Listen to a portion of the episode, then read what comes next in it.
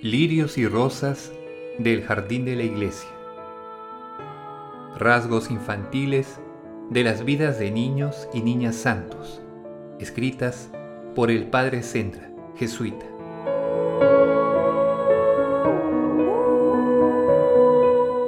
Son lirios y rosas del jardín de la iglesia terreno siempre fecundo en flores de virtud y frutos de santidad.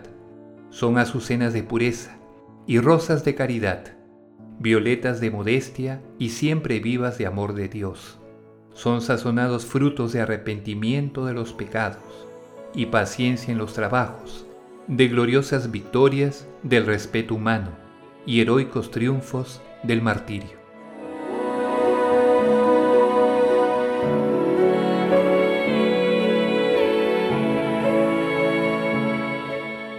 Santa Rosa de Viterbo.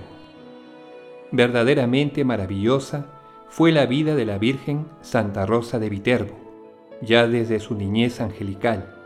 Tres años de edad contaba solo la niña cuando el impío Federico II, emperador excomulgado por su herética persecución al Papa Gregorio IX, tomó a Viterbo y aprisionó varios obispos y sacerdotes con gran sentimiento de los católicos.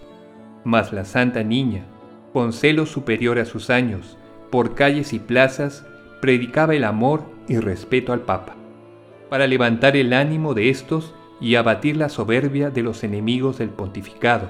En presencia de unos y de otros, hizo Dios el manifiesto milagro de resucitar por el solo contacto de la santa a una parienta suya, que ya putrefacta llevaban a enterrar, con lo cual Federico abandonó la ciudad y libertó a los prisioneros.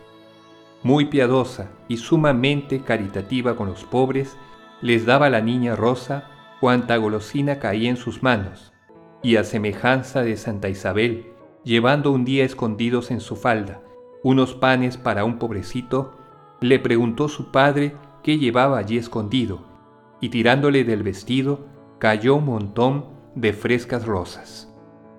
Camino de la fuente, encontró un día la santita a una niñita su amiga, a quien al caer se había roto el cántaro de agua, y con la señal de la cruz y una cariñosa sonrisa, devolvió el cántaro entero y lleno de agua a la pobre criatura.